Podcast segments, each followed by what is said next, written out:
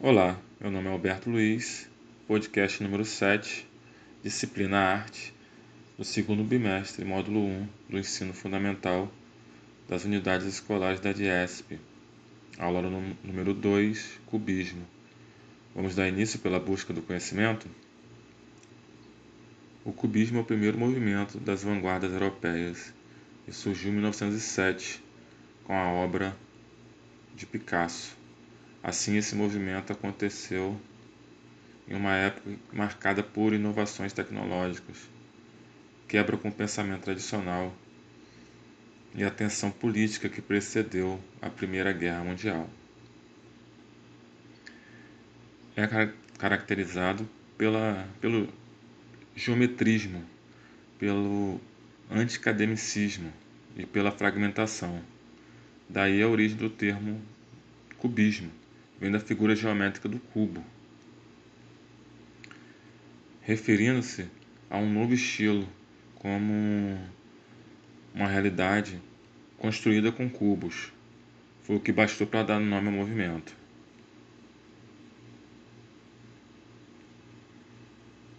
Agora nós vamos conhecer algumas características do cubismo.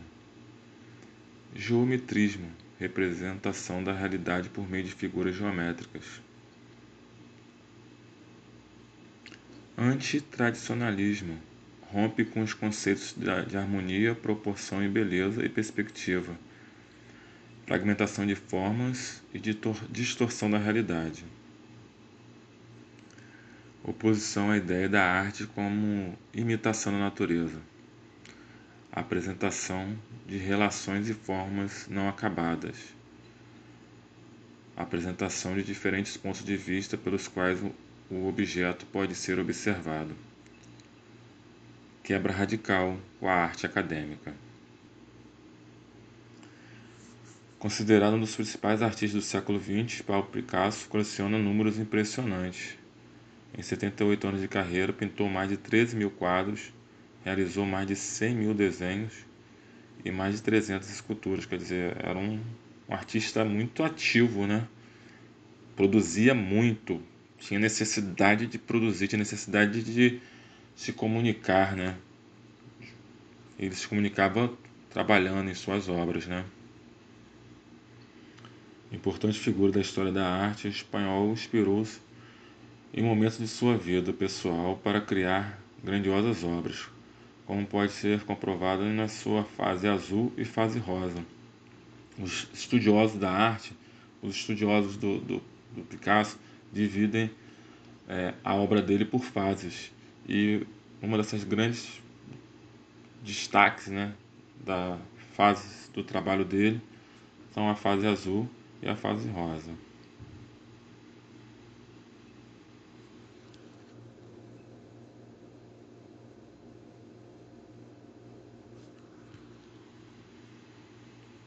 Picasso, um dos fundadores do movimento cubismo, que inovou a arte na época por usar elementos geométricos e colagens. Além disso, o artista pintou outras grandes obras em outras tendências também artísticas, como uma das maiores obras de protesto social. Picasso era um, um trabalhou em vários momentos da arte.